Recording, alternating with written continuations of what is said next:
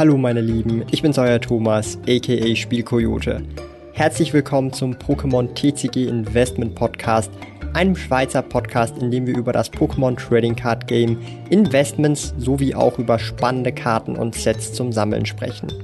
Neue Pokémon TCG Investment Podcast folgen jeden Montag um 9 Uhr vormittags.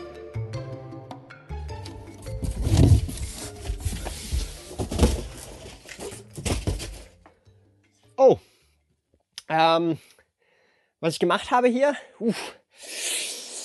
Ja, ich habe mich vor den ganzen richtigen Sammlern versteckt, weil, ähm, ja, also es ist, ist immer schlimm, ja. Als nicht richtiger Sammler hat man es immer sehr schwer, sich vor den ganzen richtigen Sammlern äh, zu schützen, weil äh, ja viel mit Scheiße beworfen wird. Ja, also äh, die Scheiße fliegt hier nur rum. Ich möchte heute mit euch tatsächlich ein sehr spannendes Thema anschauen, ähm, wo ich denke, dass vielleicht einige von euch jetzt schon mal die Augen rollen werden und sich so überlegen werden, Thomas, dir gebe ich jetzt ein Dislike, weil du einfach nur Scheiße laberst, ja. Und ein Spielkoyote bist du auch nicht. Du bist einfach kein richtiger Spielkoyote und auch kein richtiger Sammler.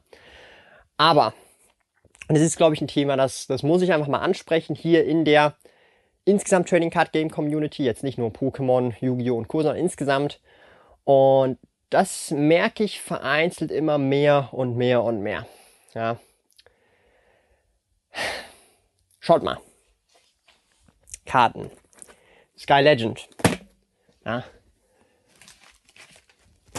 Strixhaven. Haben wir hier noch? Auch ein bisschen Magic. Müssen wir auch mal dabei haben.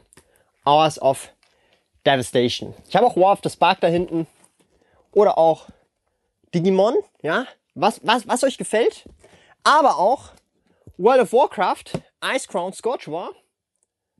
Ja. Oder was haben wir hier drin? Ja, hier haben wir noch ein paar Pokémon-Sachen. Darkrai äh, Mythical Collection mit den zwei Generations Boostern. All diese Sachen sind Karten und wer hätte es gedacht, diese Karten haben einen Wert. Sie haben einen Wert. Sie haben Sealed einen Wert, der manchmal auch über UVP ist, weil es halt einfach noch selten ist und nicht mehr nachproduziert wird.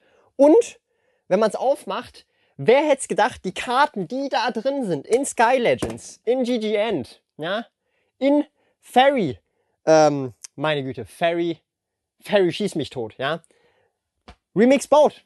Die Karten haben was wert. Ja. Ich möchte hier niemandem zu nahe treten.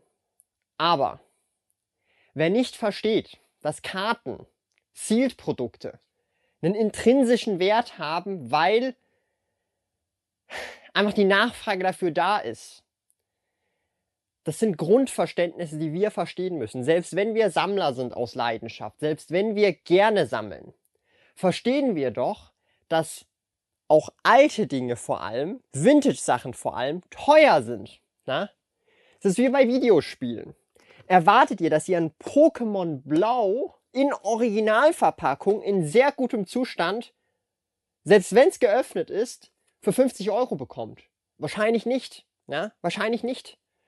Denn der Markt ist bereit dafür mehr zu zahlen, weil es einfach weniger gibt, als die Nachfrage stillen kann.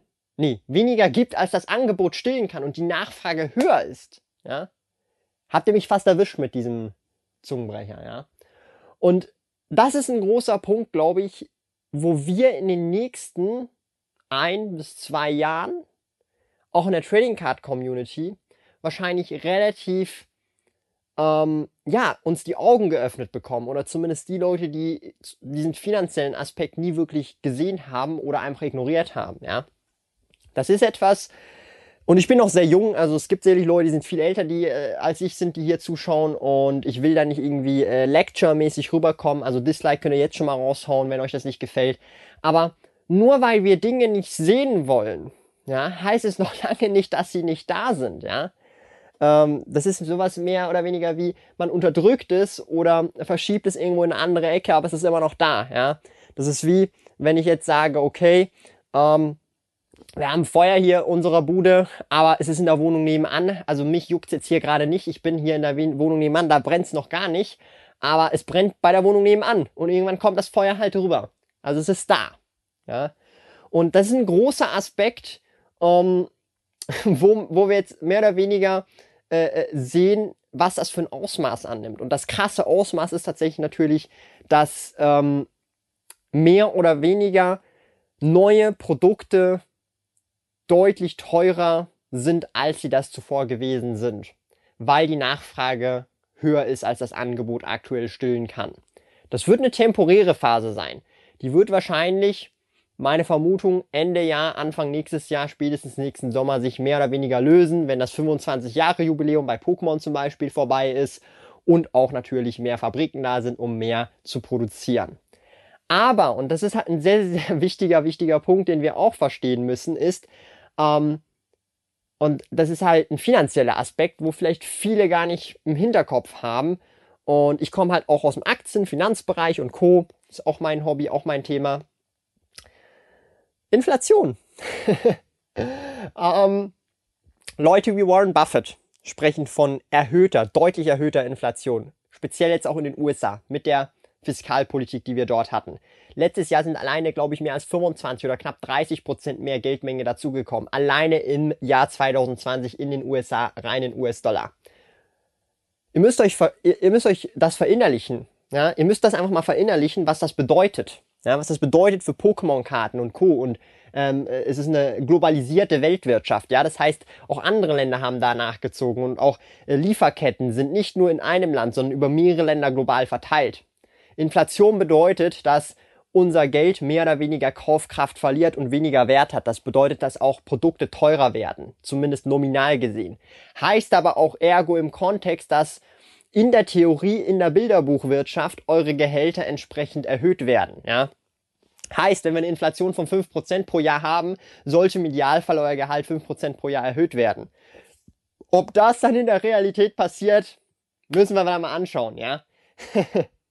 Und ähm, das bedeutet mehr oder weniger, nehmen wir jetzt als bestes Beispiel englische Pokémon-Produkte. Ja, ich habe hier jetzt japanische, schlechtes Beispiel, Thomas, aber nehmen wir jetzt mal hier einfach, keine Ahnung, ein Battle Arena Deck. Battle Arena Deck und Mega Blastoise, ja, Englisch. Dann gucken wir mal, Moment mal, wo kommt denn das her? Ach was? Das kommt von der Pokémon äh, International Company und was? Printed in USA, Coin made in USA. Das ganze Zeug ist in den USA produziert, verpackt worden und dann hier rüber verschifft worden nach Europa. Und wie war das nochmal? Ähm, da war doch was mit 30% mehr Geldmenge in den USA. Die Fiskalpolitik, die Fed dort, die Federal Reserve, die haben doch ganz viel Geld gedruckt und die drucken auch weiter viel Geld mit ihren Stimulus-Checks und noch mit anderen Firmenkrediten als mögliche. Was bedeutet das jetzt für uns? Das bedeutet, dass mehr oder weniger die meisten Produkte, ich rede jetzt nicht nur von Pokémon, ja, gehen jetzt mal so ein bisschen mehr auch ins Real Life wieder zurück, weil das Real Life besteht nicht nur aus Pokémon, dass halt auch andere Produkte insgesamt, der ganze Lebensunterhalt, auch Lebensmittel und Co. Vielleicht hat man das schon gemerkt bei einigen Produkten, Coca-Cola-Produkte oder andere Produkte, die bereits schon die Preise erhöht haben, im Preis steigen. Das liegt aber nicht nur daran, dass dann nur Leute mehr Profit machen wollen, sondern sie müssen mehr oder weniger mehr Profit machen, weil ihre Kaufkraft gesunken ist dadurch, dass auch die Unternehmen ja Geld haben und da Inflation das Geld mehr oder weniger wegfrisst, die Kaufkraft davon. Das heißt aber allerdings, dass auch alle Lieferanten, die ganze Lieferkette, das zu spüren bekommt und auch die Lieferketten und Lieferanten und Rohstoffproduzenten für Papier und für alles Mögliche die Preise erhöhen werden. Das passiert jetzt nach und nach. Das ist so ein schleichender Übergang. Und das passiert nicht von heute auf morgen, aber das wird passieren. Was wiederum auch bedeutet, und das muss man auch verstehen, dass Großhändlerpreise sich die letzten zehn, also ich bin jetzt seit zehn Jahren dabei, ungefähr zehn Jahren nicht wirklich großartig verändert haben. Heißt aber, dass in den nächsten zwölf Monaten oder auch 18 Monaten wahrscheinlich sich die Preise verändern werden, auch bei den Großhändlern. Was wiederum bedeutet, dass UVP sich unter Umständen auch gegen oben bewegt. Ja? Und das Problem ist, und das ist ja das Spannende, und das kann ich euch hier an dieser Stelle sagen, der Markt ist etwas sehr Spannendes. Der Markt ist sehr spannend. Ich weiß, Scalper, Scalper, Reseller, hier, was für ein Arschloch da hinten, hier, was für ein Penner, ja, hier, hier, Hours of Devastation, ganz dreckiger Finger und hier Remix baut Sky Legend GG End, ja. Nein, der Markt ist einfach schneller und effizienter als diese großen Big Player. Ja? Also diese Big Player, die nicht direkt beim Kunden sind, sondern viel, viel weiter hinten stehen, die haben noch etwas Zeit, die brauchen auch länger, um alles nach vorne zu schieben. Das heißt, und ihr habt es bei mir zuerst gehört, ihr habt es bei mir zuerst gehört, okay? Und jeder, der hier meint, der Thomas erzählt nur Dreck, der soll mal wieder bitte äh, in Wirtschaftsunterricht gehen und gucken, was die letzten 20, 30, 40, 50 Jahre so passiert ist mit, mit eurem Geld und mit eurer Kaufkraft, ja? Das heißt, ich gehe schwer davon aus, dass wir in den nächsten ein bis zwei Jahren, wahrscheinlich sogar nächstes Jahr, irgendwann im nächsten Jahr, dieses Jahr wäre noch ein bisschen crazy, aber wahrscheinlich irgendwann nächstes Jahr, höhere UVP-Preise bekommen. Was heißt das? Dann steht auf der Rechnung nicht mehr, keine Ahnung, 34,90, sondern 39,90 UVP. Und bei einem Display nicht mehr 149 oder 159, sondern halt ein 10er oder ein 15er mehr. Und ihr habt von mir zuerst gehört. Das ist meine, nicht nur Vermutung, sondern da bin ich fest von überzeugt. Und da gibt es kein, kein Weg drumherum mehr oder weniger, sondern das ist ganz normales wirtschaftliches Verständnis. Das passiert jetzt schon in vielen anderen Bereichen. Getränkehersteller, Nahrungsmittelhersteller, die ziehen da schon ordentlich schnell nach. Die sind tatsächlich sehr schnell nachgezogen. Auch äh, Klopapierhersteller, so dumm es auch klingt. Ähm, da gibt's dann auch versteckte Inflation, muss man schön aufpassen. Ähm, versteckte Inflation, was bedeutet das? Ähm, mehr oder weniger wird einfach weniger Produkt im gleichen Produkt für denselben Preis angeboten. Bestes Beispiel, eine Klopapierrolle hat statt 160 Papiere auf einer Rolle nur noch 140 äh, äh, Papiere auf einer Rolle und der Preis bleibt gleich. Inflation ist da. Du bekommst fürs selbe Geld weniger Klopapier. Also kannst auch ein bisschen weniger mal ein großes Geschäft erledigen oder kleines Geschäft. Und das ist normal. Das ist normale Wirtschaft. Und das möchte ich hier einfach in diesem Video auch mal einfach klarstellen, Real Talk mit euch gemacht haben und ja.